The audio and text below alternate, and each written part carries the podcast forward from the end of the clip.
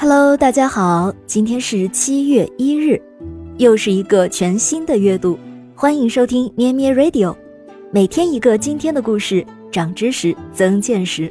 我是小柯。一三一一年七月一日是著名军事家、政治家及诗人刘伯温出生的日子。刘伯温的名字呀，叫做刘基，字伯温。是元末明初的军事家、政治家、文学家。他通经史、晓天文、精兵法。他呢，以辅佐朱元璋完成帝业、开创明朝，并使尽全力保持国家的安定而闻名天下，被后人比作为明代诸葛亮。刘伯温自幼聪颖异常，天赋极高。在家庭的熏陶下，他从小就好学深思，喜欢读书。对儒家经典、诸子百家之书都非常的熟悉，尤其是对于天文、地理、兵法、术数之类，更是潜心研究，颇有心得。他的记忆力非常好，读书一目十行，过目成诵，而且文笔精彩，所写文章非同凡俗。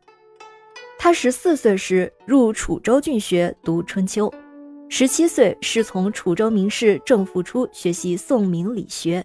同时积极准备科举考试，天生的禀赋和后天的努力，使年轻的刘伯温很快在当地脱颖而出，成为江浙一带的大才子、大名士，开始受到世人的瞩目。他的老师郑复初啊，就曾对刘伯温的祖父说：“他日这个孩子必定会光大你家的门楣，振兴刘氏家族。”西蜀名士赵天泽在品评江左人物时。将刘伯温列为第一，将他与诸葛孔明相比，说刘伯温他日一定会成为济世大器。最初的时候，刘伯温希望为元朝政府效力，通过做官来实现自己的远大抱负。他在考中进士之后不久，就被任命为江西高安县丞，后来又被任命为元帅府都事。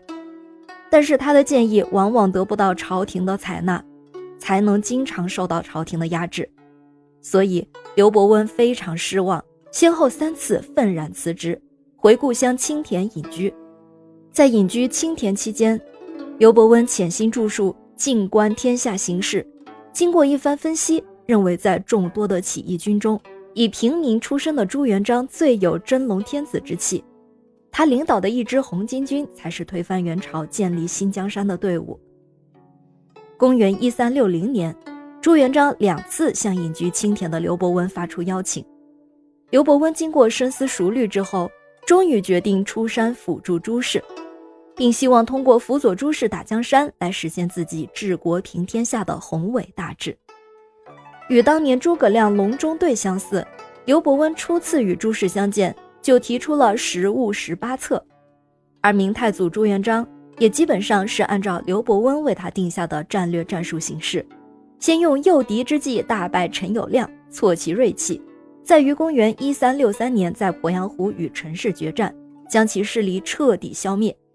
第二年又依计将张士诚的势力消灭。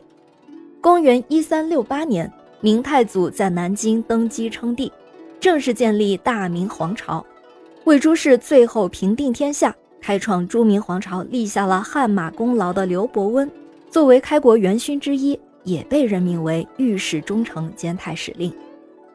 作为一代军师和智者，刘伯温料事如神。他深知自己平时嫉恶如仇，得罪了许多同僚和权贵，同时也深知伴君如伴虎的道理。因此，他在功名成就之后，毅然选择急流勇退。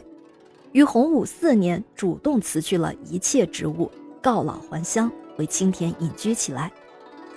刘伯温最终还是因为政敌妒忌陷害以及皇帝的猜忌，抑郁而死，终年六十五岁。